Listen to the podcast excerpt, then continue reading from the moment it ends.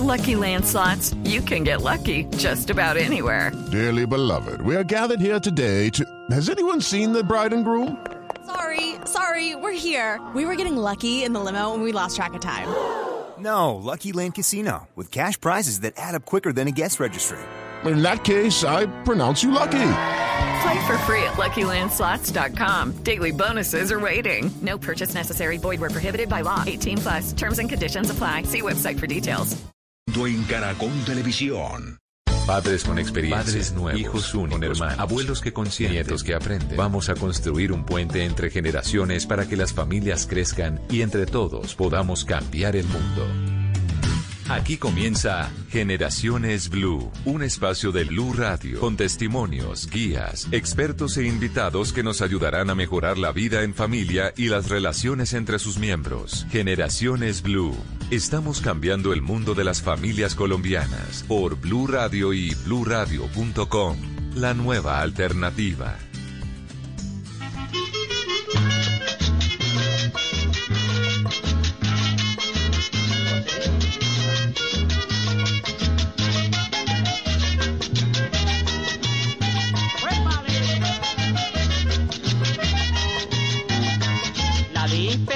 Nuevo estando la noche serena. La víspera de año nuevo estando la noche serena. Mi familia quedó con duelo, yo gozando a mi morena. Mi familia quedó con duelo, yo gozando a mi morena.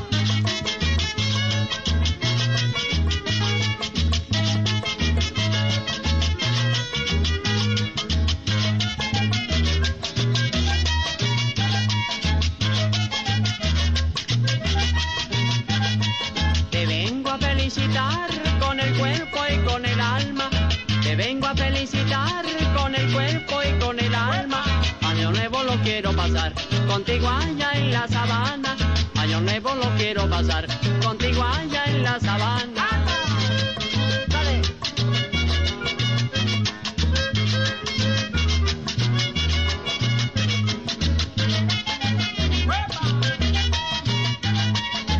Hola, hola, muy buenas tardes, bienvenidos a Generaciones Blue. Los saludamos en esta mañana, en esta eh, mediodía ya de domingo. Hoy es 27 de diciembre y como siempre los estamos acompañando en este espacio que hemos diseñado de la mano de ustedes, de la sociedad, siempre velando por tener una mejor familia, una mejor sociedad, unas mejores relaciones.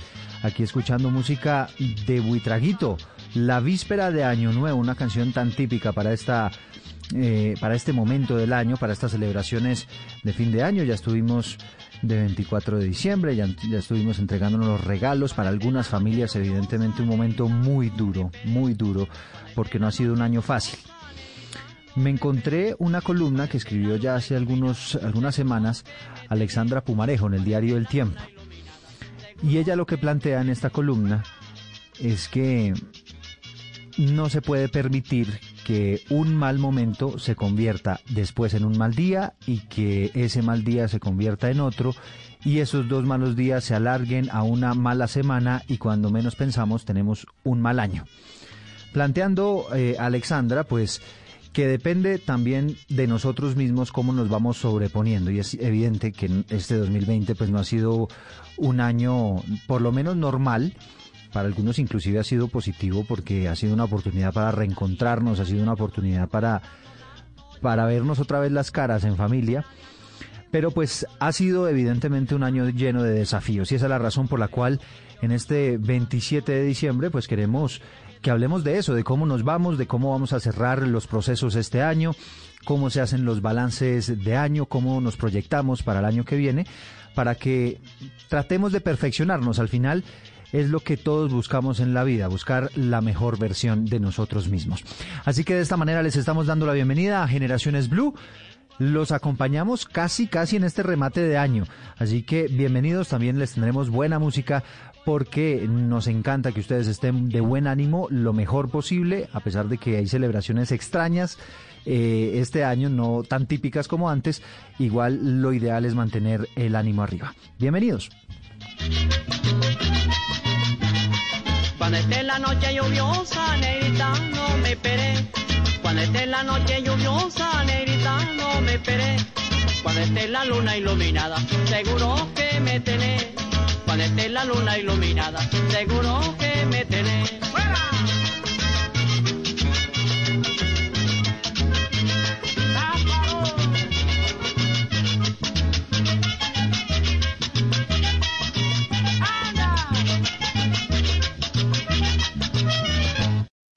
Estás escuchando Generaciones Blue.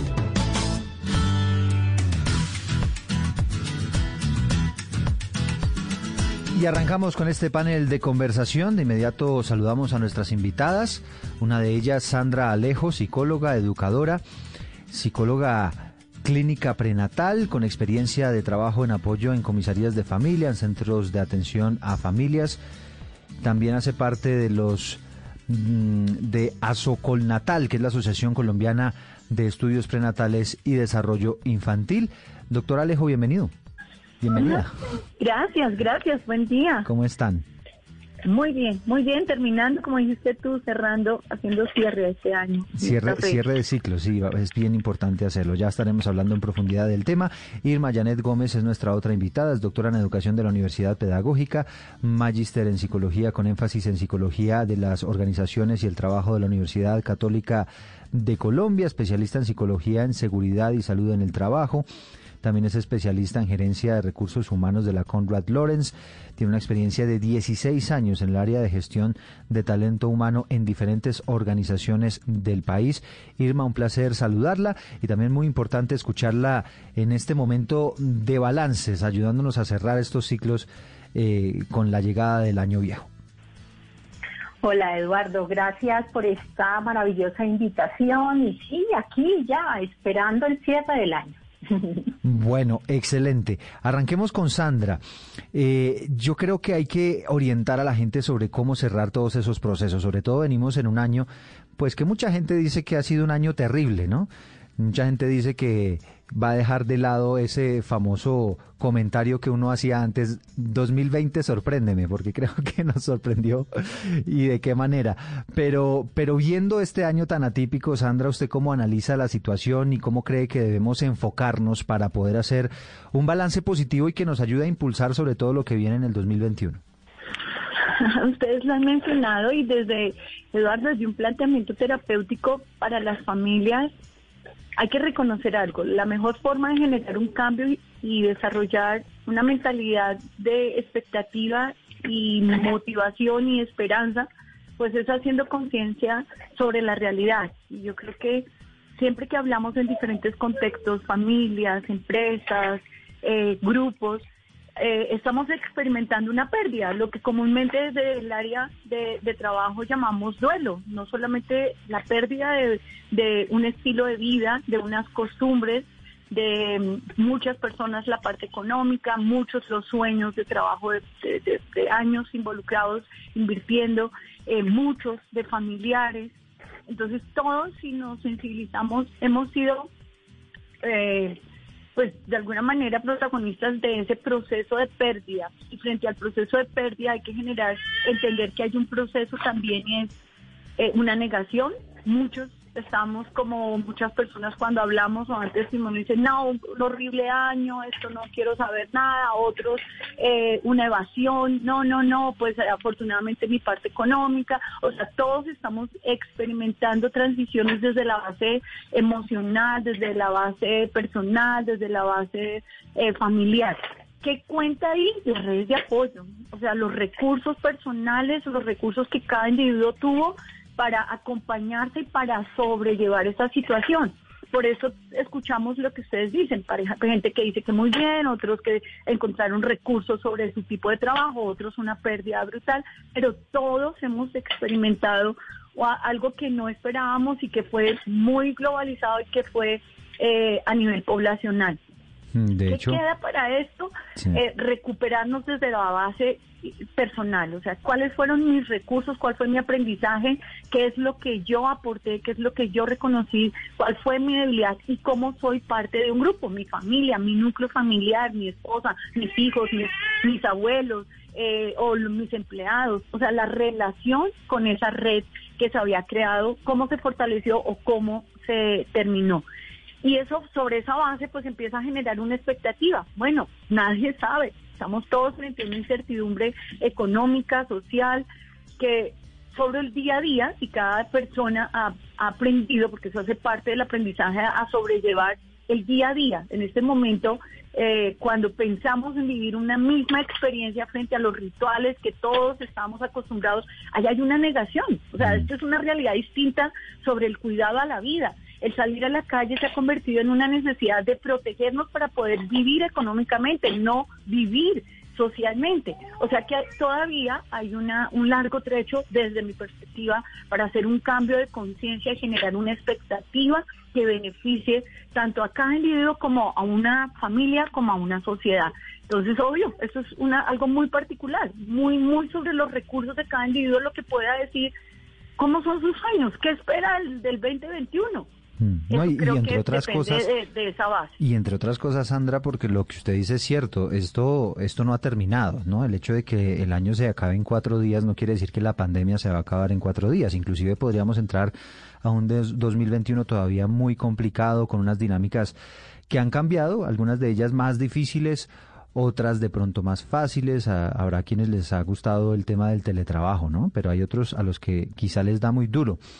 Irma, y yo quisiera aquí entrar en ese tema sobre el manejo de, de lo que ha pasado, de esos balances, de, de, cómo analizar esta situación viéndome a mí mismo y diciendo, bueno, yo cómo era más feliz antes o después de la pandemia, qué, qué tan necesario es para mí volver a la, entre comillas, normalidad, ¿no? Porque ya tendremos que hablar durante un largo trecho de una nueva normalidad. Muy bien, sí. Mira, eh, hacer balances eh, no es fácil. Lo, yo creo que lo primero que necesitamos reconocer es que somos seres individuales. Aquí no hay fórmulas mágicas, ¿cierto? Y como seres individuales, cada uno vive su propio proceso. Eso es una cosa muy importante. Pese a ello, creo que mm, hay que tocar otro tema también que se enlaza con esto de los balances y es el tema de cambio. La pandemia nos cambió el panorama, pero necesitamos entender qué es esto de cambio, ¿cierto? El cambio puede ser entendido como estar en una zona de confort, estar en una zona donde yo tengo el control, que era lo que nos pasaba antes de la pandemia, y cuando empieza todo este tema, hace un año ya, empezamos a perder el control de la situación. Entonces los psicólogos tenemos unos conceptos que a mí me encantaría que la población y quienes están escuchando este maravilloso programa los conocieran. Y es hablar del locus de control. Hay un control interno y hay un control externo, ¿cierto? Cuando yo me muevo por cosas que pasan alrededor. Ahora, el de cambio implica que yo estaba en mi zona de confort, pasé a la zona de miedo, pero tengo que llegar a la zona de adaptación para aprender, ¿cierto?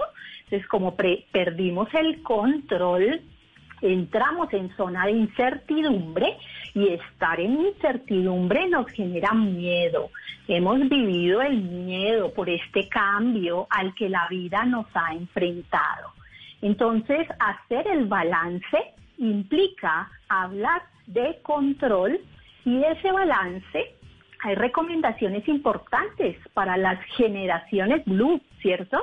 Y esas recomendaciones tienen que ver con, mira, fíjate en las cosas pequeñas y positivas que pasaron también este año, porque otra condición humana es basarnos en lo negativo. A eso los, los psicólogos le denominamos atención selectiva a lo negativo, ¿cierto? Entonces, claro, sucedieron cosas que no fueron positivas, tenemos dolores adentro, ¿cierto? Tuvimos pérdidas, nos han dolido las pérdidas que han sucedido, esos son cambios, eso es perder el control, eso es salir de la zona de confort y pasar a la zona del miedo. Entonces, yo diría primero, para hacer el balance hay que entender cuál fue el cambio que tuvimos, Eduardo, y Generaciones Blue. Hay que entender que ya no hay esa misma condición que teníamos anteriormente. El ser humano tiende a resistirse, tendemos a resistirnos al cambio, porque como estamos en zona de incertidumbre, nos sacaron de la zona de confort, entonces tenemos miedo, tenemos una nube borrosa, no sabemos qué nos va a pasar de aquí, pero cuando miramos hacia atrás, si nosotros nos forzamos, ¿cierto?, a tener atención selectiva a lo positivo, a esas pequeñas cosas que aprendimos, así hayamos tenido momentos dolorosos que quien no los vivió, nosotros también. Yo he tenido miedo, yo he llorado, yo he tenido incertidumbre, he tenido miedo de contagiarme, de contagiar. Me separé de mi mamá, que nunca lo habíamos hecho. Ella está en otro lugar del país, ¿cierto?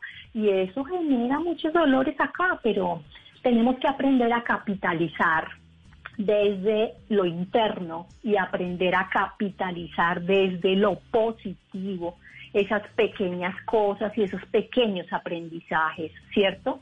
agradecer, ¿sabes? Eduardo y Generaciones Blue nos enseñaron a quejarnos, ¿sí? A quejarnos, esa es la humanidad, pero no nos enseñaron a agradecer por esas pequeñas cosas, por esos aprendizajes, por tener un sitio donde vivir, porque así estemos separados. Nuestros familiares pueden estar bien, porque así hayamos tenido el contagio, las cosas al final del ejercicio salieron bien. Y si no salieron bien, ¿qué aprendimos de eso? Yo creo que eso es por lo que yo empezaría. Bueno, pues hacer todos esos balances, los aprendizajes, evidentemente unas experiencias diferentes, eh, algunas dinámicas familiares que cambian, de pronto dificultades familiares también que se presentan eh, por toda esa carga. Y yo ahí quisiera preguntarle a Sandra porque mucha gente dice, no, pues estando en la casa entonces ya la persona se ahorra el tiempo de desplazamiento y tal, pero resulta que termina cargada con muchas otras tareas, con muchas otras otros quehaceres eh, en el hogar que evidentemente nos dejan eh, mm, no sé cómo decirlo exactamente, pero como renovados para el año entrante, renovados, no sé si para bien o para mal, no me refiero a descansados, sino sino pensando quizá un poco diferente, ¿no, Sandra?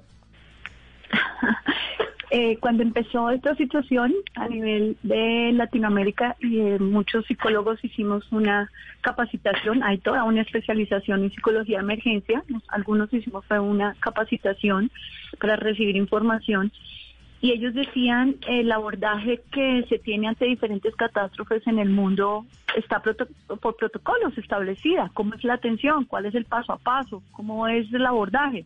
Una catástrofe como un terremoto, un tsunami, eh, un, ataque terrorista.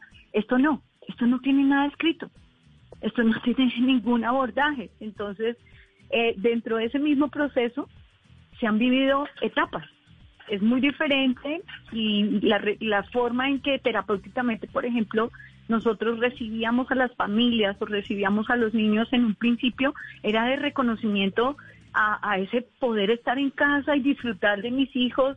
Eh, nunca había vivido la posibilidad de estar trabajando y atenderlos, eh, de conocer la labor de mi esposa, de saber las costumbres de mi pareja. O sea, ha sido transiciones. Hoy el abordaje es diferente. Hay situaciones de ansiedad, hay situaciones de, de agotamiento, ya obviamente no están establecidos los rituales claramente porque se mezcló la, hora de preparar el alimento con la hora de trabajar, con la hora de cambiar. O sea que eh, dentro de ese mismo proceso se pueden identificar etapas. Etapas que hoy se están estudiando, que se están replanteando desde la base del desarrollo mental, desde la condición emocional del individuo, qué, qué ventajas y qué desventajas eh, tiene este proceso y hacia dónde apunta. Si lo virtual, si lo presencial, si estar en casa. O sea, todos hemos vivido esa ciclotimia de, de ver aspectos favorables y desfavorables pero un protocolo establecido hacia dónde apunta esto para la calidad del individuo, de las empresas y las familias, es algo que va a determinar la situación como se dé eh, quizás el semestre entrante, la forma de trabajar, si podemos realmente reanudar, si nos toca volver a encerrar, si las empresas ven lo funcional trabajando eh, o sus empleados eh, trabajando virtualmente o asistiendo presencialmente. Hay muchas interpretaciones. Mm. Sobre la calidad de tiempo, el tiempo de, pro- de productividad o la ansiedad que maneja o esa mentalidad que tiene el empleado de estar trabajando en casa, dice, no, yo no suelto esto 24 horas, estoy más agotado, trabajo el doble. Todo esto son planteamientos a estudiar y obviamente sobre determinadas situaciones y muy diferencial para tipos de empresas, tipos de familias, tipos de culturas, tipos de economía. Bueno, pues estamos conversando con Sandra Alejo, con Irma Janet Gómez, dos psicólogas, dos eh, personas que nos van a ayudar con consejos a hacer ese balance de fin de año para esta época tan típica de la Navidad, a la que le vamos a meter algo de música.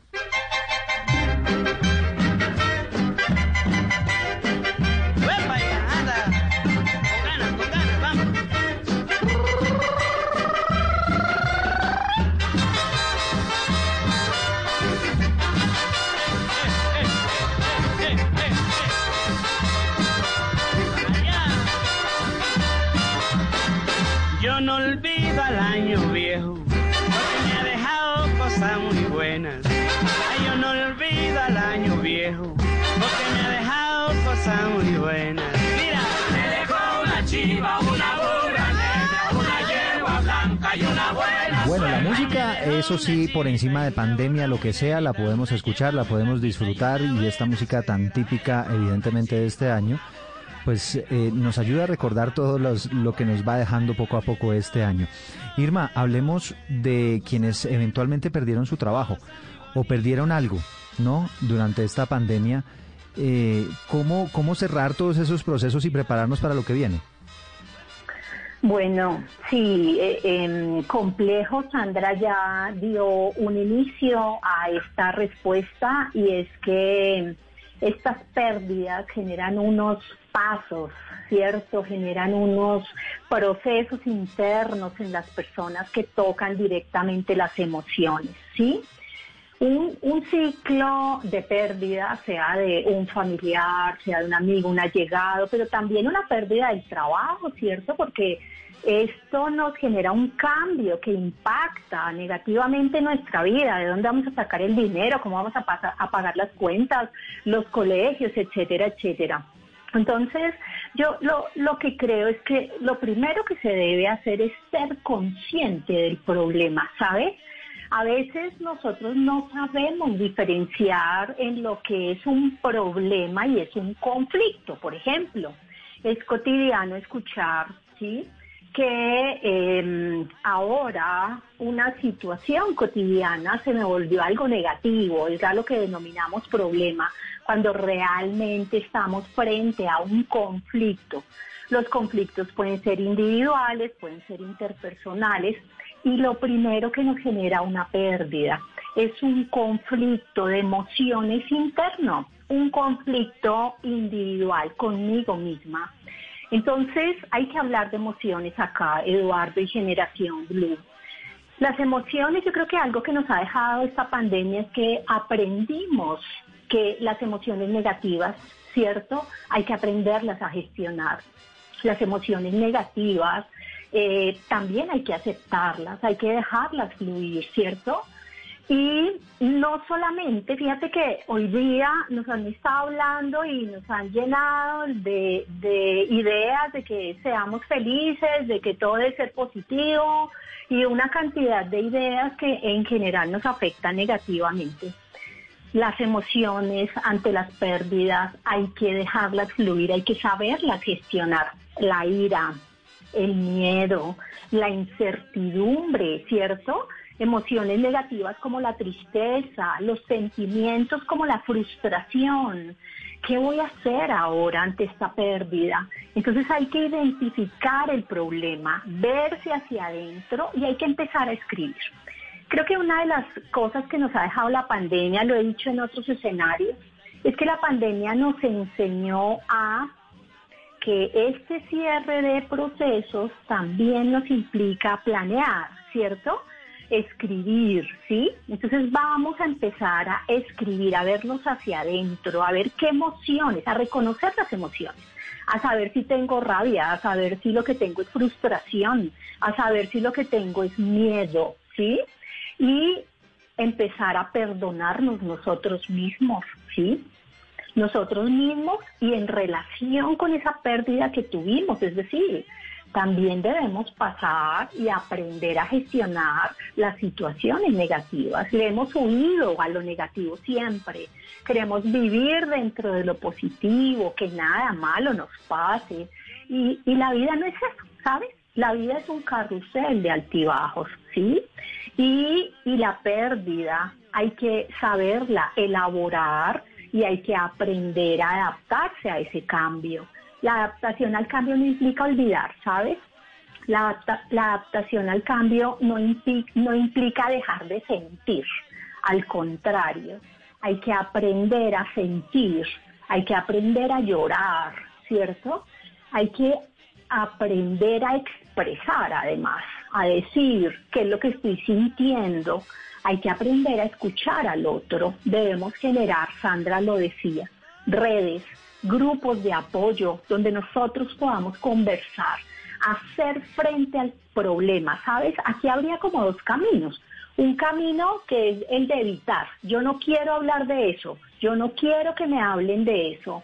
Y la evitación hace que el tiempo del duelo dure más y a la larga que el dolor se perpetúe. En cambio, si enfrentas, si dejas que las, que las emociones fluyan, si no las evitas, si hablas de ello, hay que hablar, hay que hablar del ser que se fue, hay que hablar de esa pérdida que tuvimos, hay que elaborar esa situación en la familia, no le teman hablar, no le teman expresar. Yo he escuchado en esta época muchas personas que dicen, no, es que yo prefiero no llorar, yo prefiero no decir, porque es que afecto a mi mamá, afecto a mi papá, afecto a mis hermanos. No, si entre todos tenemos que llorar, nos reunimos, hablamos, expresamos y lloramos, ¿cierto? Si tenemos que recordar... Incluso si eso es a fin de año, ¿no, doctora Irma? Sí, total. No, no evitemos, Eduardo, no evitemos enfrentemos. Pero me imagino también, doctora Irma, que no se trata de hacerse un poquito uno como el harakiri, ¿no? De, eh, y empezar uno a, meter el dedo en la llaga, sino pues lo que usted dice, reconocer esas emociones y tratar también como de sobrellevar esos, esos momentos, pues también apoyado en sus familiares o en la gente de confianza. Así es, así es. Es decir, dejar que la situación fluya. A veces queremos que de la noche a la mañana, Eduardo y Generación Blue, que haya fórmulas mágicas, lo dije al comienzo, mm. que, que dame la gotica, dame el remedio. No, no existe. Es necesario aceptar. Bueno, es Irma Janet Gómez, doctora en educación de la Universidad Pedagógica Nacional y también psicóloga. Estamos conversando con ella y con Sandra Alejo sobre eh, los procesos, cómo poder cerrar este año 2020 que para muchos ha sido eh, de alguna manera negativo, para otros ha traído cosas buenas, pero sí ha sido sin lugar a dudas un año atípico. Vamos a irnos a un corte muy breve y ya regresamos para seguir, seguir conversando con ellas a propósito de todos estos temas. Una burra negra, una yegua blanca y una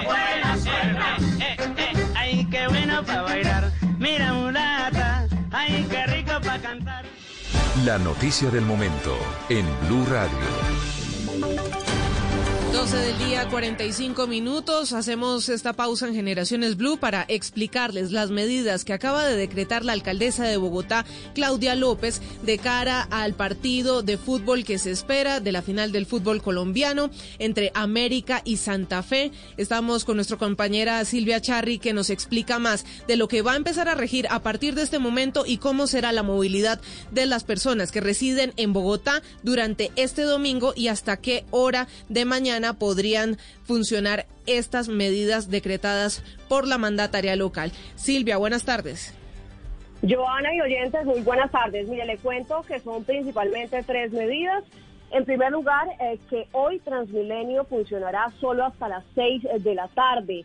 Segundo, que sigue restringido el expendio de licor en establecimientos públicos y a partir de ese momento, es decir, desde el mediodía tampoco se podrá pedir bebidas alcohólicas por domicilio. Esta medida especial va hasta mañana a las 6 de la mañana y en tercer lugar, pues sobre el toque de queda, pero escuchemos lo que dijo la alcaldesa de Bogotá, Claudia López. A partir de las 6 de la tarde no habrá sistema de transporte masivo en Bogotá. De manera que si usted salió hoy a caminar o a pasear el domingo, a disfrutar de la ciclovía, regresen por favor a sus casas temprano. A las 6 de la tarde debe estar todo el mundo en casa porque no va a haber sistema de transporte masivo. Está restringido completamente el expendio de licor por cualquier vía, en establecimiento público, en domicilio, desde hoy al mediodía hasta mañana a las 6 de la mañana. Y desde esta medianoche, 12 de la noche, hasta las 4 de la mañana habrá restricción total y absoluta de la movilidad en Bogotá. Nadie puede estar en la calle desde hoy a la medianoche hasta las 4 de la mañana mañana que va a estar nuevamente operando el servicio de Transmilenio. Bueno, y finalmente sobre transporte público, pues le pidió colaboración a las empresas, sobre todo a las de seguridad, para que den permisos a sus empleados, debido a que hoy se cierra Transmilenio a las seis eh, de la tarde. Y un punto polémico que falta ampliación es que dio permiso para que en puntos específicos de la capital del país puedan reunirse las barras bravas del América zonas eh, que no se han dado a conocer, así que seguiremos pendiente de más información sobre este punto en especial. Claro que sí, Silvia. Entonces, para todos los ciudadanos residentes en la ciudad de Bogotá, a partir de este momento, hasta mañana a las seis de la mañana, habrá ley seca. No se podrá comprar licor tampoco a través de los domicilios, como se venía eh, permitiendo durante las fiestas navideñas. También a partir de las seis de la tarde se cierra Transmilenio para que usted programe sus viajes y si está trabajando, le pida a su empleador, le permita salir con tiempo y así poder llegar a su casa antes de que se aplique la medida. Y a partir de la medianoche y hasta las 4 de la mañana habrá restricción total de la movilidad. Un toque de queda que prevé que no permite nadie en la calle en ese lapso de tiempo. Todas estas medidas entran en vigor para proteger a los ciudadanos en la capital en medio de las celebraciones que se presentarían durante la final del fútbol colombiano, este encuentro tan esperado entre América y Santa Fe. Como lo mencionaba nuestra compañera Silvia Charri, también se anuncian algunos puntos donde podrían reunirse las, las barras y los fanáticos de estos equipos de fútbol. Eh, esperamos alguna ampliación y detalles que entreguen las autoridades sobre cómo será este permiso o cómo se va a permitir esta reunión. Recordemos que ayer en medio pues del recibimiento del equipo del América hubo aglomeraciones y eso generó algún alguna preocupación por que estamos en medio de una pandemia y este tipo de aglomeraciones favorecen el crecimiento de los contagios, los contagios de COVID-19. Toda esta información usted la puede consultar en www.bluradio.com y la ampliaremos durante el resto de la tarde en nuestros voces y sonidos. Continúen con Generaciones Blue. Blue, Radio. Sandro de América, musical que conquistó el continente y revolucionó el rock de los años 60. Sandro de América, la miniserie, un gitano de la vida, la música y el amor. Estreno 4 de enero después de Pedro el Escamoso. Tú nos ves, Caracol TV. Si fuéramos una emisora divertida, contrataríamos al Pato Lucas para la siguiente promoción. La final del fútbol profesional colombiano en Blue Radio. Pero si fuéramos una estación de radio poderosa, traeríamos al Rey León. Este domingo en Blue Radio, no te pierdas Santa Fe América. Perdón, Rey, Rey, Rey, perdón. Si fuéramos la alternativa para que tus oídos escucharan todo través de la aplicación y bluradio.com, traeríamos lo bueno del lado oscuro. Que la estrella te acompañe. Pero como somos todo eso y más, hemos traído a la voz que hace todos esos personajes, Sebastián Yapur. Blue Radio y bluradio.com con la final del fútbol colombiano este domingo desde las 5 de la tarde. Definitivamente los mejores están en Blue. Amigo, ¿y quién va a pagar esto? Blue Radio, con las finales. Blue Radio, la nueva alternativa. Mis amigos de Blue Radio sí me simpatizan. Vive una Navidad Made Colombia con el kit navideño de Pedro Coral. Escógelos con la melena de moda, el muñequíbiris para despedir las venas, el billete ciberes de la abundancia, maracas con el sabor de las fiestas y muchas sorpresas más. Entra en caracolplay.com y compra el kit que más te guste. Tú nos ves, Caracol TV. Continuamos con Generaciones Blue.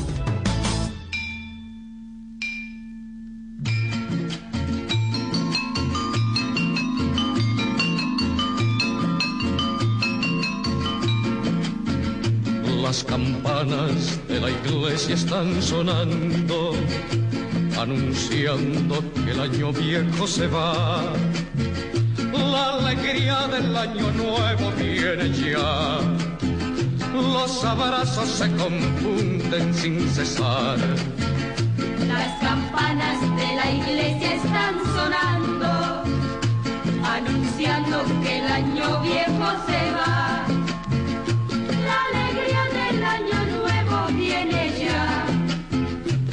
Seguramente a mucha gente le da duro esta canción, le pega durísimo porque evidentemente es una de las canciones más nostálgicas, más tristes de, esta época de Navidad. Y bueno, pues aquí los estamos acompañando con Generaciones Blue un poquito para, para contarles, para que ustedes se ayuden con estas expertas con las que estamos conversando hoy, para cerrar todos estos procesos, de pronto esas cosas malas, eh, dejarlas atrás. Y ahí quisiera, eh, Sandra, que, que nos contara usted eso, precisamente, cómo las cosas malas, eh, aprovechando este corte que se viene de años, ¿cómo puedo ir dejando esas cosas malas atrás y concentrarme en lo bueno? Yo creo que, y así como se ha planteado desde las diferentes preguntas o respuestas que hemos dado, eh, nos hace pensar que esto es un proceso, un proceso no solamente para cada individuo, porque depende de los recursos eh, personales que cada uno tenía frente al cambio, a la posibilidad de pérdida, frente a sus habilidades y su familia. Es decir, no es lo mismo una familia eh, que tuvo la pérdida de un papá en ese momento o de una empresa que habían trabajado y luchado, si era, una, era, un, era, un, era un objetivo de su vida, era su único anhelo y era su única lucha y su única inversión sin haber eh, fortalecido también la parte familiar, sin haber fortalecido la humildad, la bondad. Sí, o sea, eso va a depender. Esto lo estamos viviendo cada persona desde nuestra experiencia, es los recursos que cada uno y cada familia llegó a eso y así es la vida. Cada persona por eso vive sus experiencias de forma muy particular.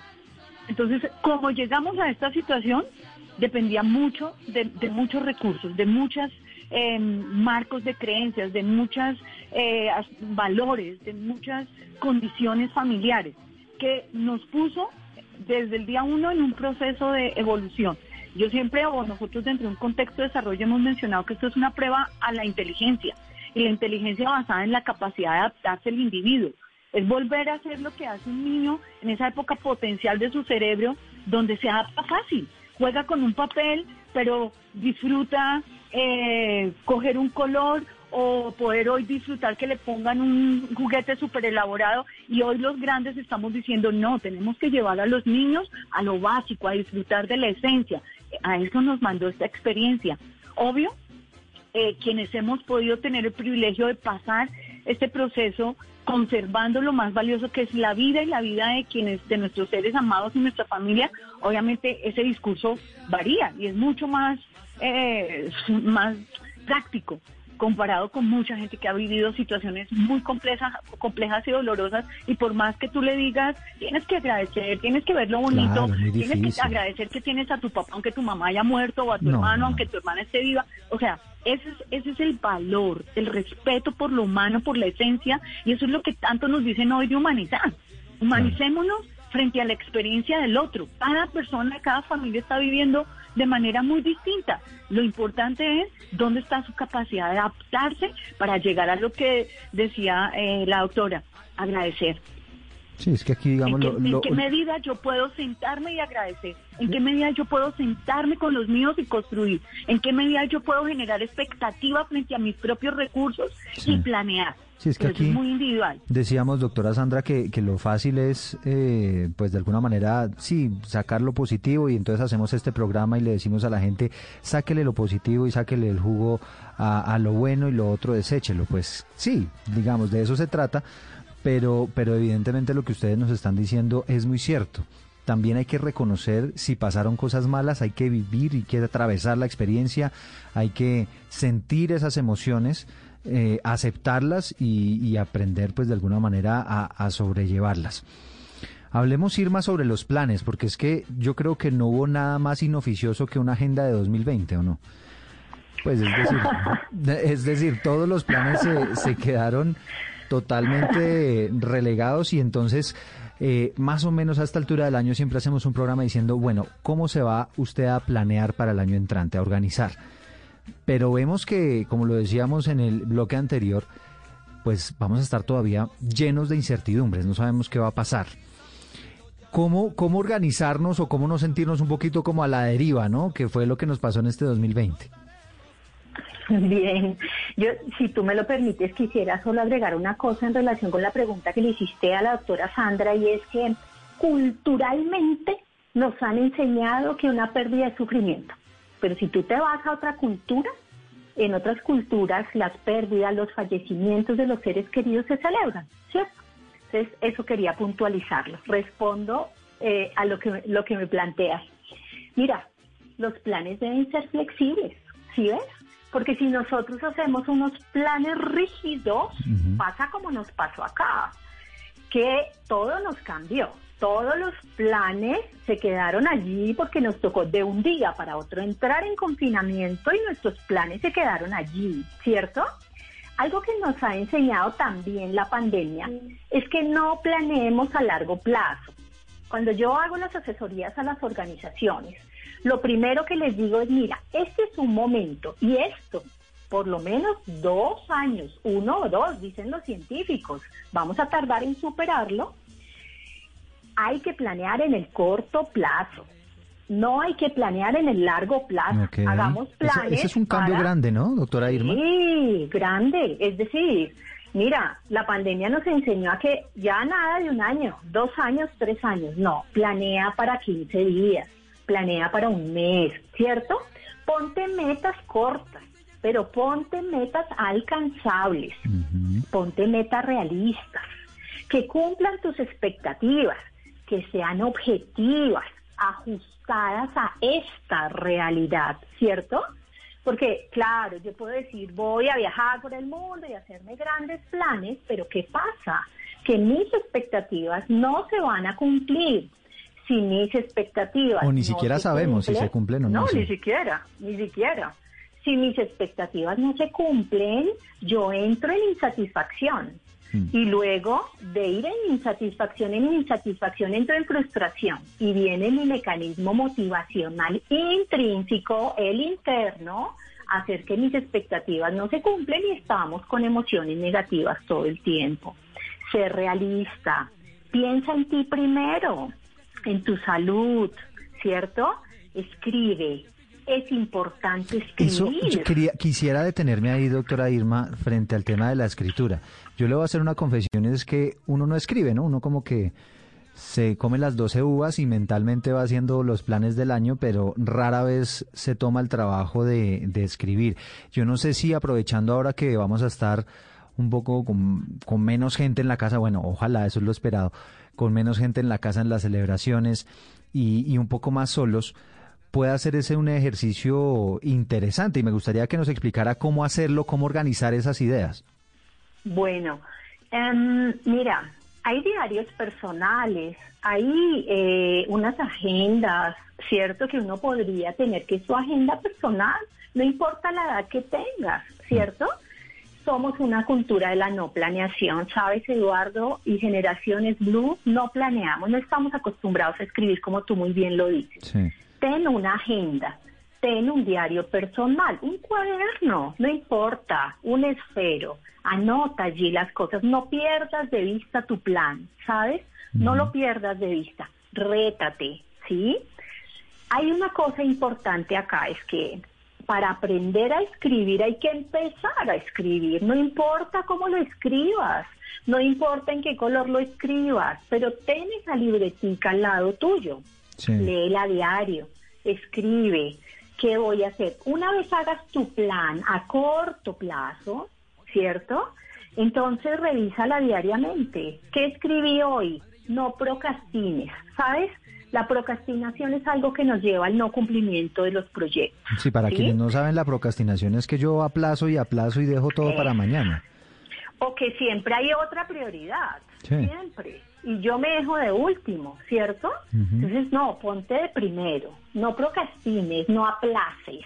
Cumple, rétate a poner, a cumplir lo que escribiste, pero primero rétate a escribir, no importa cómo lo hagas, eso no hay una regla en términos de generales, no, Sí. es para uno, es para ti, tú Y también es válido- tu propio ejercicio. Doctora Irma, y también es válido escribir no solamente ah, planeando, digamos, lo que se viene, sino haciendo balances, que es en lo que estamos hoy.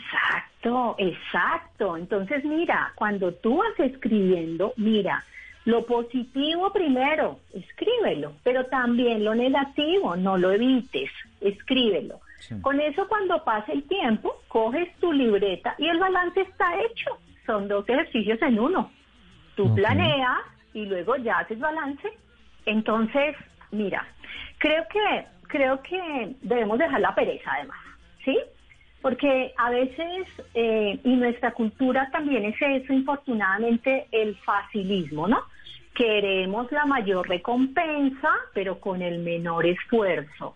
No, tenemos que acostumbrarnos también, hay que, hay que esforzarnos, tenemos que luchar por lo que queremos, ¿cierto? Pero mira, si tú lo piensas, lo piensas, lo escribes, te lo repites, el cerebro, ¿cierto? El cerebro no sabe qué es realidad o no.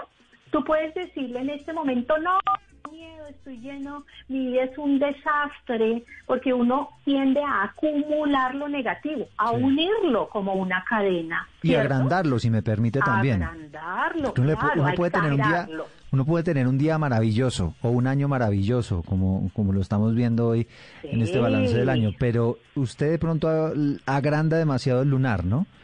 Claro, eso se llama en nuestro lenguaje de psicología aumenting. Tú aumentas la situación, es una condición psicológica humana, ¿cierto? Entonces exageras la situación porque nuestro cerebro nos lleva a eso. El cerebro hay que controlarlo. Los pensamientos hay que controlarlos. No hay que dejar que nos controlen. Nuestro organismo hay que educarlo. Los pensamientos hay que educarlos. El lenguaje hay que educarlo también. Y entonces si me ganan esos pensamientos negativos, si me gana la pereza, la procrastinación, ¿cierto? Sin que sea fácil hacerlo, nosotros podemos educarlo. Si no puedes hacerlo solo o sola, busca ayuda. Para eso estamos los psicólogos. Te podemos ayudar a entrenarte en ese tipo de ejercicios. No le temas ir al psicólogo. Eso, ese tabú de que yo voy al psicólogo, no voy al psicólogo porque yo no estoy loco o yo no estoy loca. Eso ya pasó de moda. La pandemia nos enseñó que podemos buscar al psicólogo para que me ayude a resolver, para que me guíe en resolver mis conflictos internos, ¿cierto? Para eso estamos los psicólogos. Tú los resuelves, nosotros te guiamos. Sí, esa, y esa orientación, de eso se trata, ¿no? Entre otras cosas, este programa, poder orientar un poco a los oyentes. Eh, y, y cómo saber, y esta, y esta pregunta quisiera trasladársela a Sandra, ¿cómo saber que yo de pronto necesito ayuda? Porque me ha pasado conversando con la gente y demás, pues que hay gente que dice, mire, este año no sé, o sea, yo como que estoy lleno de miedos, eh, veo y, le ha impactado de manera especial, por ejemplo, el tema del COVID, ha tenido muertes cercanas o, o ha conocido casos cercanos donde se ha muerto la gente, entonces eso evidentemente pues le termina pegando y además ve casos de inseguridad y, y digamos, empieza como a volverse esto una tormenta perfecta en la cabeza eh, donde se vuelve casi que sobreviniente todo este tema del, del- del negativismo. Y ahí yo quisiera, Sandra, que usted nos contara cómo identificar en qué momento yo estoy ya necesitando ayuda, un apoyo. En ese, en ese proceso que hemos vivido eh, se ha generado una conciencia diferente frente a la necesidad, es decir, ha aumentado muchísimo y la, la, la posición de las familias, de las parejas, eh, de incluso parejas jóvenes o personas jóvenes de buscar un apoyo ha, aumentado muchísimo porque es eso, yo creo que ya se ha redefinido y obviamente pues lo que más ha afectado dentro de todo este proceso de cambio es la salud mental, la salud emocional. Entonces, el, el poder tener una perspectiva de hacia dónde va la situación como la estoy viviendo y si sigo pensando así o si me sigo sintiendo así, ha hecho que se busque muchísimo apoyo y, la, y, y de hecho pues dar a conocer que hay más redes eh, a nivel de comisaría, a nivel de Estado, a nivel de secretaría, en un simple, una simple llamada, un número de teléfono, el apoyo de un vecino, si escucha que hay violencia, el apoyo de un amigo, el apoyo, de, o sea, creo que hay una sensibilización sobre la necesidad de que todos también, eh, por esta experiencia que ha generado ansiedad, miedo, incertidumbre, y, y que eso conlleva cambios, eh, pues vuelve, vuelve y vuelve a repetirlo y vuelve a reiterarlo. Esto va a depender mucho desde cada, desde lo que es cada individuo, de sus valores y de lo fuerte que era su, su personalidad, su carácter, su, su, sus creencias, sus, sus, su parte afectiva, emocional y mental. ¿Hay alguna Entonces, señal? Dependiendo de cómo estaba, Sí. a- ahí esa persona o aporta o, o está mucho más susceptible, pero ahí alrededor, ¿quién le está diciendo, oye, busca, habla, mira, comunícate, mira que hay una Sandra, manera de tener contacto, y- y mira que sobre hay una eso- forma de que te ayude. Y sobre eso quería preguntarle, ¿qué, ¿cuál es la señal, digamos, inequívoca? O bueno, yo no sé si, yo sé que en estas, eh, te- en estos temas de la medicina y la salud mental no hay ciencias ex- exactas, pero sí quisiera que de pronto nos diera como algunos valores a tener en cuenta, mm, porque uno, obviamente uno dice, no, pues yo estoy resistiendo, me estoy sintiendo mal, estoy de- demasiado abrumado por toda esta situación, pero pues trata uno como que solito tratar de nadar y, y salir adelante. Yo no sé si hay alguna señal que ya me indique, hombre, no, yo no, no estoy bien, necesito que alguien me ayude. Sí, la mayoría de las personas son, obviamente lo que nosotros denominamos y ya se maneja muy, muy claramente el término se somatiza. Cuando uno hay una pérdida de control, como mencionaba la doctora, hay una pérdida de control sobre lo que a mí me, me daba seguridad, sea mi pareja, sea mi trabajo, sea mi familia, perdí el control. Obvio, eso genera respuestas de ansiedad y la ansiedad se puede eh, convertir en un comedor emocional, o sea, la persona se sube de peso o una ansiedad, empieza a fumar, consumir más alcohol, o sea, empieza a liberar, buscar la forma de liberar esa ansiedad. Pero eso, además de llevar a malos hábitos o de, o de estilos de vida que no son saludables y ya para un tiempo prolongado, pues empieza también como a enfermar, el cuerpo se empieza a enfermar. Entonces son las personas las gastritis, las úlceras, los cánceres, eh, los problemas respiratorios, las alergias, la baja inmunológica. O sea, lo, lo básico, lo del común de la sociedad es eso. Pero hay casos críticos como, wow, el riesgo a la depresión, el riesgo al suicidio, el riesgo a la agresión, el riesgo a eh, eso. Yo creo que es como la persona y todos hemos vivido un proceso. Yo estoy, yo aparentemente me, me estoy viendo como a planteamientos de, de- de- de cuestionamiento y de llamada de atención. No quiere decir negativo solamente, sino que, que para la población debe ser importante reconocer que como individuo y como ser humano puede vivirlo y lo viven los niños. Los niños hoy en día, eh, tal es el grado de ansiedad que, se, que, que la muestra de, para las mamás es no comer o quitarse, jalarse su pelito o no dormir. O sea, si las mamás, eh, eh, exacto, el núcleo familiar, verlo en los niños, Claro. verlo en los adultos responsables, oiga, esto no es normal en mí, esto yo tengo que mirar qué O de, hago o de con pronto esto? demasiado irascibles también, ¿no? Por momentos. Claro, la irritabilidad, la falta de control, el dolor, o sea, todo eso conlleva a, a muchas experiencias señales. que obviamente y no tenerle miedo. O sea, yo creo que así como tienes que tomar algo para sanar tu dolor de, de estómago o tu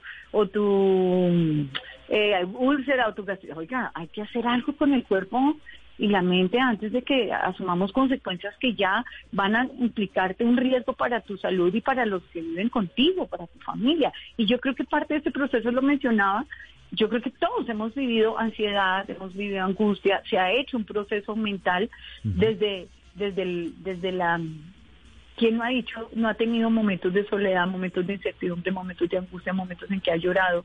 El solo hecho así haya estado bendecido, protegido en todas sus dimensiones económica, familiar, personal, y puede decir, yo puedo dar como resultado de este fin de año, eh, fue un, un año que me pude mantener, mantengo mi familia, puedo pero la soledad, el miedo, el ver en la calle, ver las noticias, ver al vecino, o sea, de todas maneras a todos nos tocó. O sea Sí, que sí, sí, es un proceso donde todos tenemos que cuidar la salud mental y si es importante ya bajar el desmitificar el, el- el- aquello de que quién va a un psicólogo, quién busca una terapia, quién Sí, busca un psiquiatra. yo no estoy loco, que es lo que uno hacer- siempre escucha, ¿no? Pero yo sí, yo no estoy loco, yo para qué voy a ir a eso.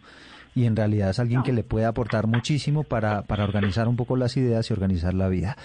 Sandra Alejo, pues un placer eh, que haberla tenido con nosotros este mediodía, haber conversado un rato de estos temas tan chéveres, mm, además dándole consejos a la, a la gente, a la ciudadanía que a lo mejor los necesita, ¿no? En este momento de, de, de cerrar estos procesos, pero además donde tenemos este año tan atípico y para algunos, insisto, negativo, ¿no? Sí, yo sí, algo personal puedo aportar, Eduardo, esto es muy personal, esto incluso fuera de un contexto de terapia. Tranquila que aquí Yo no, creo no que nos está escuchando esta nadie. situación de la vida nos está llevando a, a realmente fortalecernos en la fe. Debe existir un- un- un- una, una creencia, una fe que, que ayude al ser humano a, ayuda mucho, a creer, a afianzarse, a fortalecerse, a unirse. Y, y todos los recursos personales que, que se han cultivado como familia y las habilidades que se han desarrollado como ser humano. De acuerdo.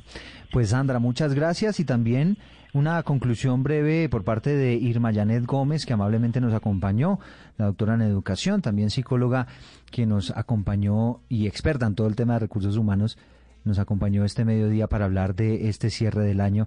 Doctora Irma, muchas gracias.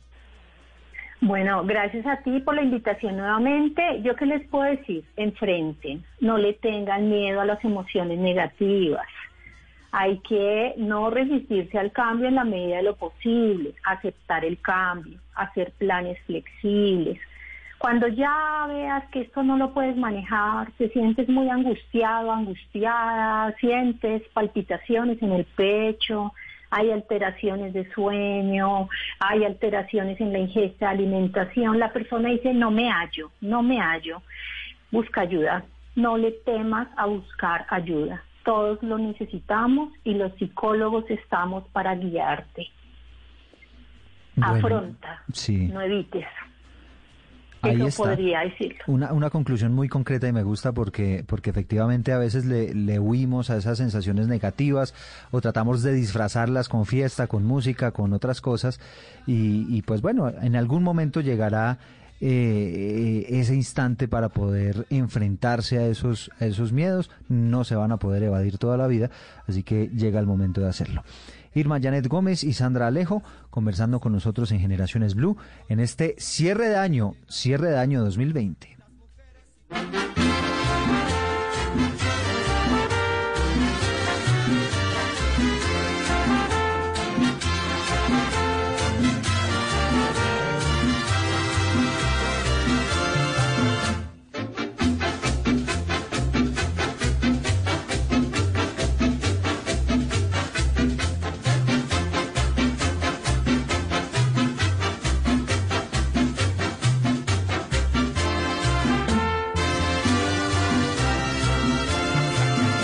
Año nuevo, vida nueva, más alegre los días serán. Año nuevo. Bueno, y como no nos reencontraremos más este año, ya 27 de diciembre, en cuatro días se termina el año, pues desde Generaciones Blue les queremos desear un año 2021 maravilloso, acogiendo todos estos consejos, evidentemente metiéndole el optimismo, tratando de superar los momentos difíciles y, y bueno, optimismo, pensar en que este 2021 va a ser un año mucho mejor para todos. Un placer haberlos acompañado y bueno, si Dios quiere nos reencontramos el año que viene.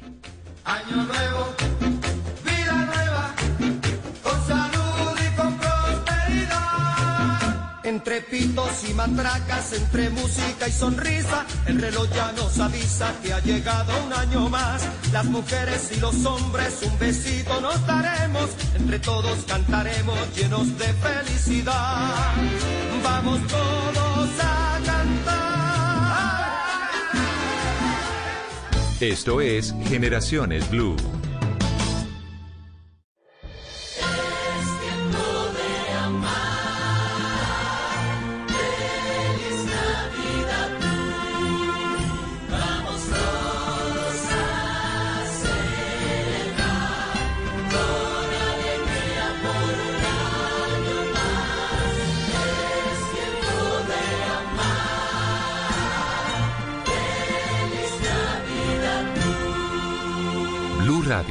La nueva alternativa.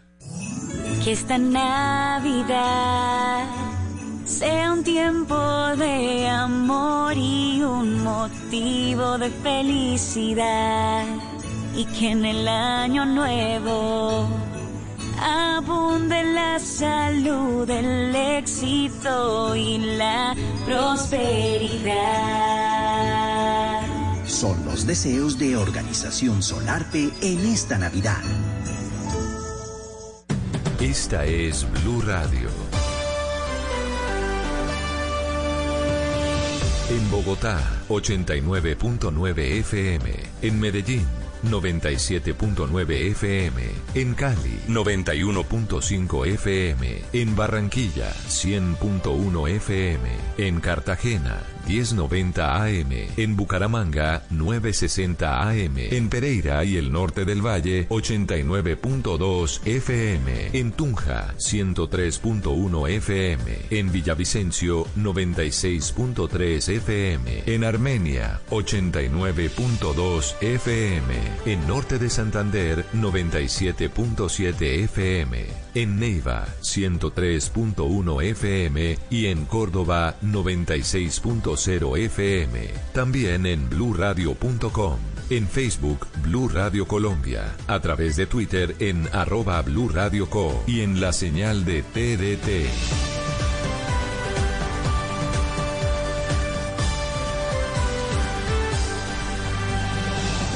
Blue Radio, la nueva alternativa.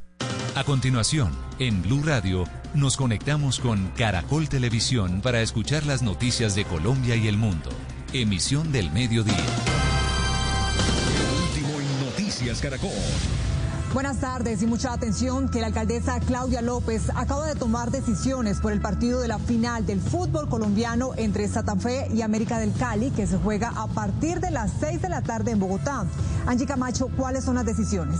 Daniela, tres importantes medidas de cara a evitar las aglomeraciones que veíamos el día de ayer justamente con la llegada de los hinchas del América. La primera, a partir de esta medianoche, desde las 12 de la noche y hasta las 4 de la mañana, de mañana, 28 de diciembre, toque de queda en Bogotá. Se prohíbe la circulación de personas en las calles. Segunda medida, ley seca a partir de este momento y hasta las 6 de la mañana del día de mañana. Y la tercera, y muy importante, mucha atención, a las 6 de la tarde se cierra todo el sistema de Transmilenio, tanto zonal como troncal e igualmente transmicable. A partir de las 6 de la tarde del día de hoy, se cierra el sistema Transmilenio, puesto que la gente debe estar en casa a más, a más tardar a partir de las 6 de la tarde. A partir de este momento, mediodía de Bogotá, hoy, domingo 27 de diciembre, y hasta mañana a las 6 de la mañana, habrá ley seca en toda la ciudad de Bogotá. Es decir, que se mantiene la prohibición al expendio de licor en cualquier establecimiento, se mantiene esta medida de prohibir incluso la venta a domicilio de alcohol. Desde hoy al mediodía hasta mañana a las 6 de la mañana no habrá expendio de licor de ninguna manera en Bogotá, ni en físico en ningún establecimiento y tampoco a domicilio. A partir de la medianoche del día de hoy y hasta las 4 de la mañana del día de mañana, que volverá a abrir el sistema Transmilenio, entre la medianoche y las 4 de la mañana hay restricción total de la movilidad en la ciudad de Bogotá, total. Estas medidas serán de obligatorio cumplimiento y el llamado que ha hecho la alcaldesa de Bogotá es para que todos los ciudadanos vean el partido, pero desde sus hogares. Angie, gracias. Esta es una noticia en desarrollo que ampliaremos en instantes. Ahora veamos los titulares de Noticias Caracol. Primero es Noticias. Freno al descontrol.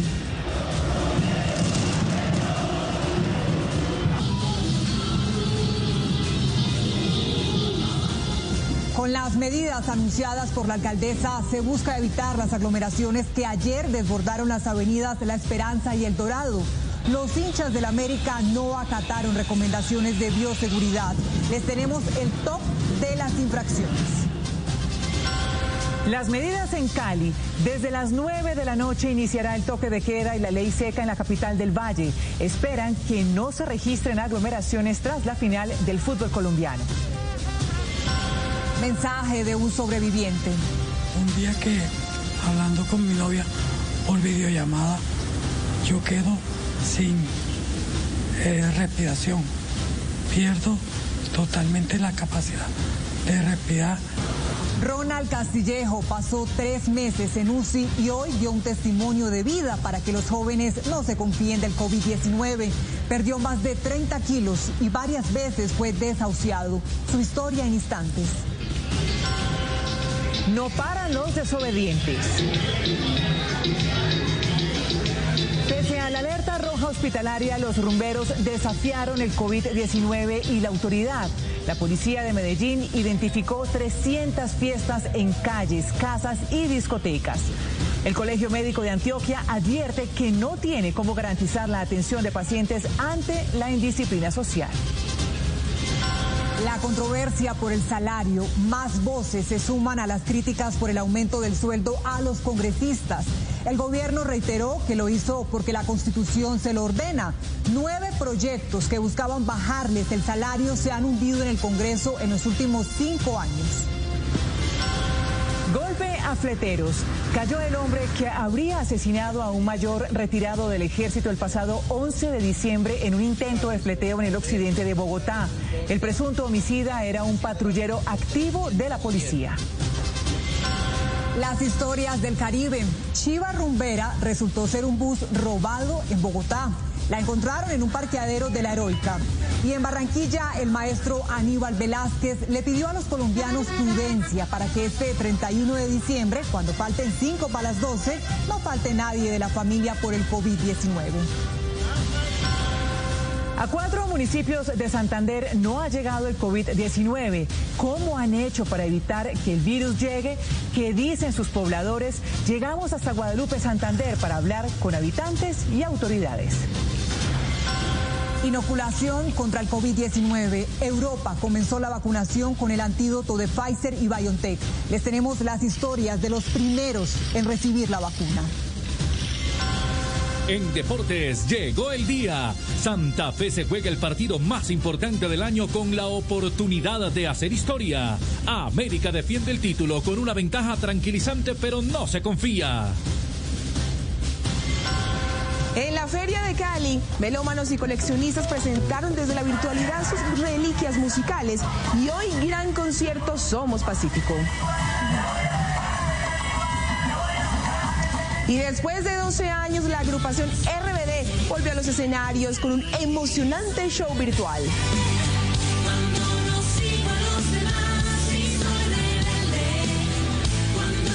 Detalles de este emocionante reencuentro en Show Caracol. Ya nos vemos. Desde el Centro de Noticias de Caracol Televisión en Bogotá, esto es Noticias Caracol Fin de Semana.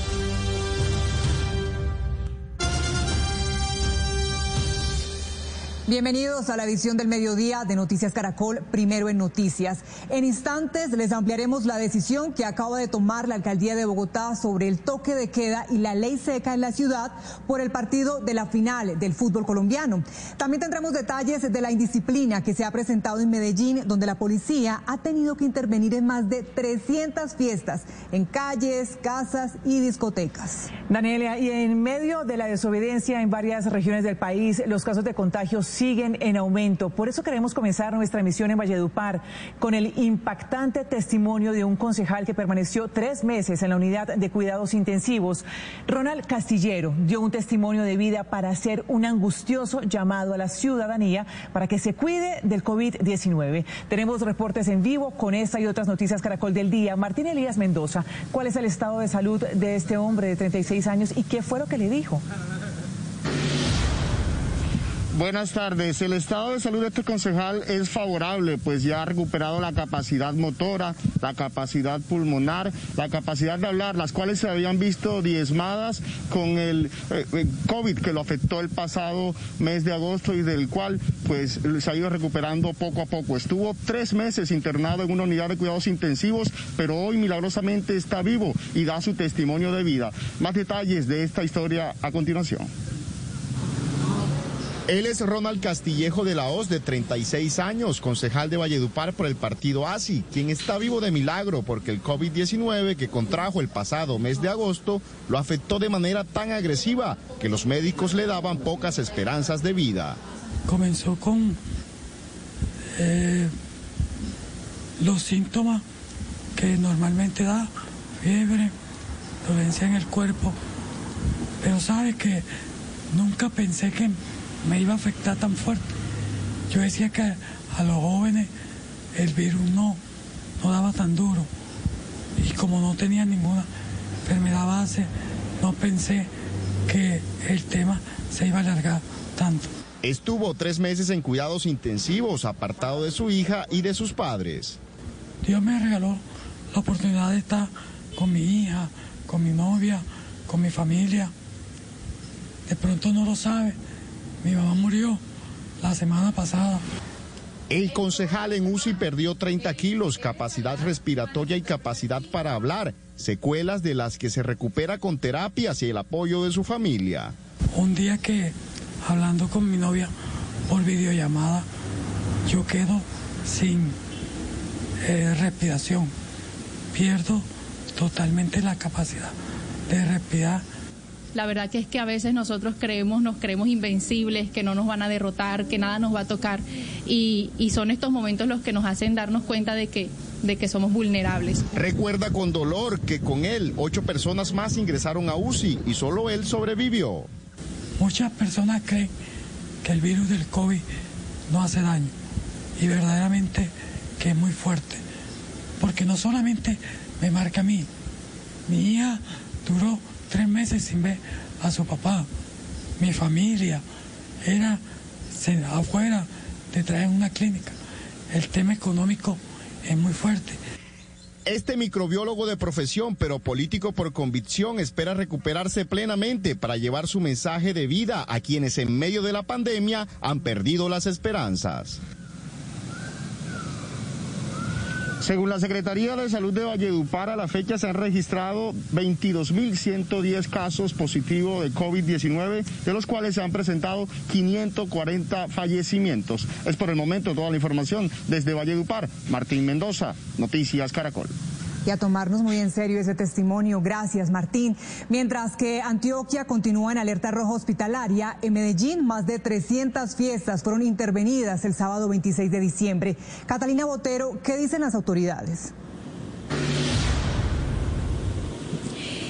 Daniela, las autoridades mencionaron que la última noche del 26 de diciembre las calles se inundaron de fiestas, decenas de personas incumpliendo todos los protocolos de bioseguridad, aglomerados y además de esto también incumpliendo las medidas que ya se habían pactado con la gobernación de Antioquia.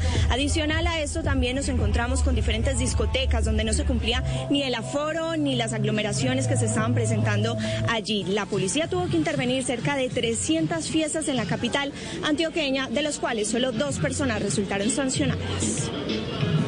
El día de ayer se intervinieron 366 fiestas en el área metropolitana, de las cuales 309 eran de Medellín.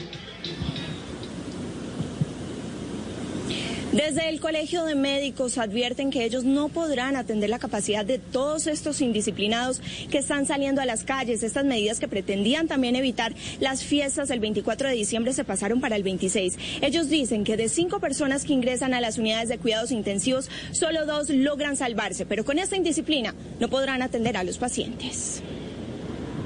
Si seguimos con esta falta de disciplina social, organizando fiestas, no usando tapabocas, acudiendo a, aglomeraciones de personas, vamos a tener la situación de que no podemos cumplir con ese compromiso social de que haya una unidad de cuidado intensivo para quien la solicite.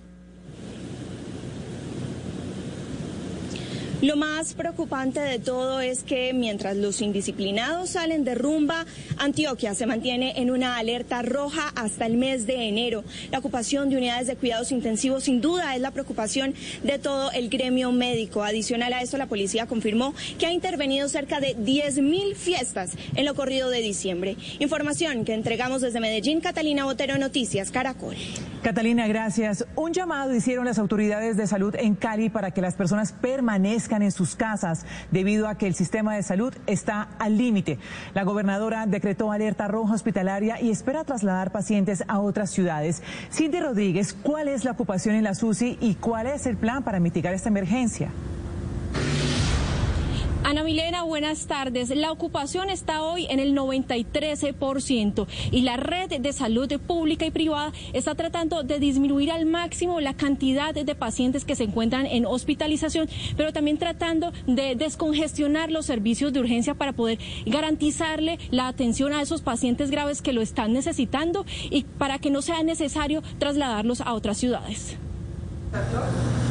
El panorama en la red hospitalaria del Valle del Cauca es crítico. De 1.057 camas de cuidados intensivos con los que cuenta el departamento, 914 están ocupadas y las 143 que están disponibles se encuentran deshabilitadas por falta de insumos médicos. Pero el virus no cede y cada vez crece el número de pacientes que necesita una UCI. Estamos preparándonos para atender una situación muy difícil que no eh, está siendo limitada por las normas que en este instante regulan la movilidad de los pacientes. Para hacerle frente a esta situación, la Gobernación del Valle decretó la alerta roja y le solicitó apoyo al Ministerio de Salud para trasladar pacientes graves en clínicas y hospitales de ciudades como Popayán, Manizales y Armenia, de ser necesario.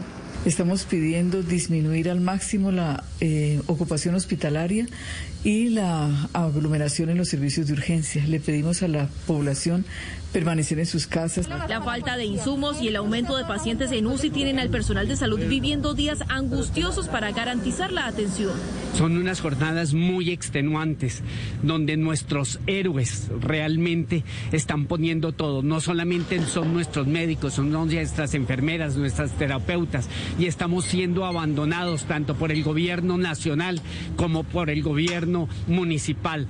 Las autoridades de salud además prevén que los contagios se intensificarán en la región luego del partido entre América y Santa Fe, por lo que reiteraron el llamado a los hinchas a permanecer en sus casas. Que por favor, nada de caravanas, nada de salir a las calles. Este COVID está cada día creciendo más. Ya estamos en más de mil casos diarios. A través de Twitter, el ministro de Salud, Fernando Ruiz, también manifestó su preocupación por las aglomeraciones relacionadas con el partido y confirmó al gobierno departamental su respaldo en la construcción de planes de contingencia. En la capital del Valle, las autoridades de salud han revelado que ya hay pacientes graves a la espera de que se liberen ventiladores para poder ser atendidos. Información que reportamos desde Cali, Cindy Rodríguez, en Noticias Caracol.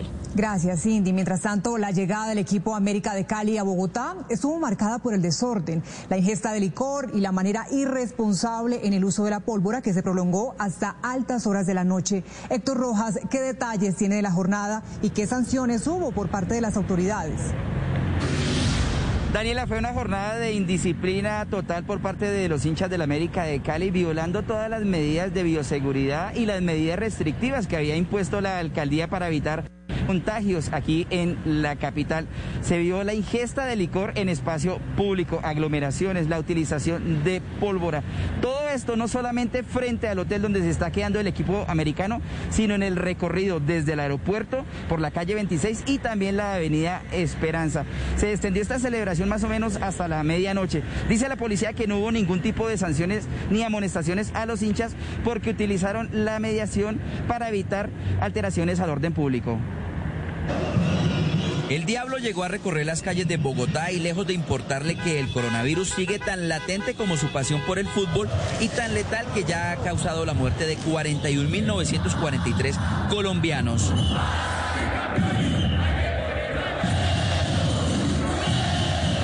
Varias calles de la ciudad, los hinchas americanos violaron todas las medidas restrictivas y de bioseguridad, como el uso del tapabocas, el cual para muchos fue un adorno debajo de la barbilla.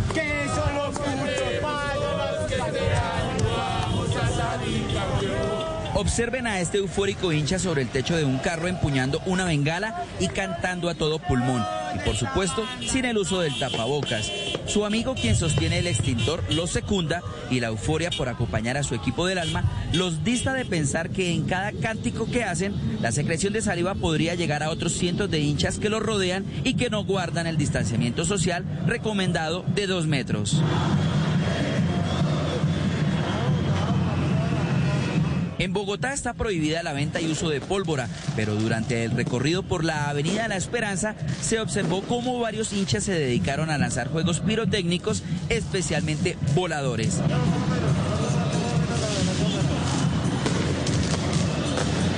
También está prohibida la ingesta de licor en el espacio público, pero aquí la cerveza y el licor abundaron.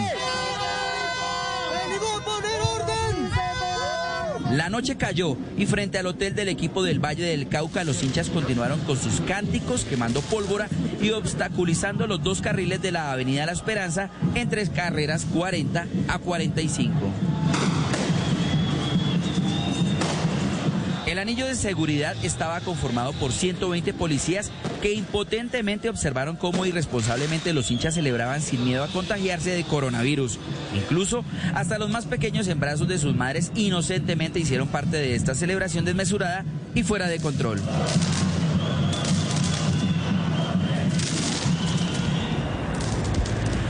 Y lo que ustedes observan en estos momentos es lo que se vive aquí en las inmediaciones del estadio El Campín. Ya hay completamente, está el dispositivo por parte de seguridad.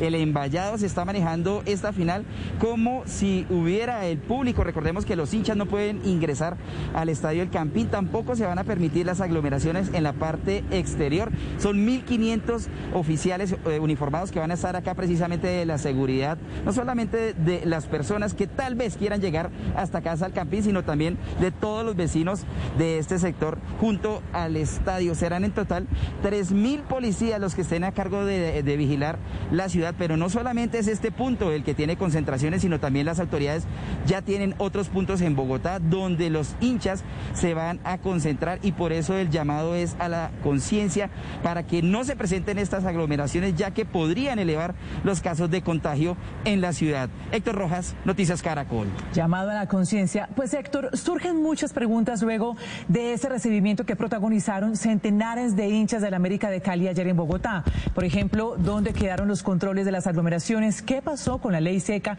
¿Por qué se permitió la pólvora? Angie Camacho, usted habló con los vecinos del hotel donde se aloja el equipo Escarlata y con varios expertos en seguridad. ¿Qué le dijeron sobre lo ocurrido en medio de un repunte del coronavirus en la ciudad? Y también, ¿cuáles son las nuevas medidas tomadas por la alcaldesa de Bogotá? Ana Milena, mire, básicamente son tres medidas las que se adoptan a partir de este momento. La primera es el toque de queda que comienza a funcionar desde la medianoche y hasta las 4 de la mañana de este 28 de diciembre. La segunda es que a partir de este momento también hasta las 6 de la mañana hay ley seca, restricción total al consumo de bebidas embriagantes. Y mucha atención porque a las 6 de la tarde se cierra todo el sistema de transporte público de Bogotá, Transmilenio, SITP, los zonales. Eso quiere decir que la gente debe llegar más temprano a su casa. Mire, pero también en horas de la mañana hicimos un recorrido por el lugar donde ayer estuvieron los hinchas del América, tanto del aeropuerto como los inmediaciones del hotel donde ellos se alojan. Y mucha gente se preguntaba por qué estas medidas no se tomaron el día de ayer, no se anticiparon. Muchos vecinos nos decían, por ejemplo, que quedaron prácticamente encerrados, que la pólvora y el licor fue lo que se vio durante toda la tarde. Lo mismo dicen analistas. ¿Qué pasó? Porque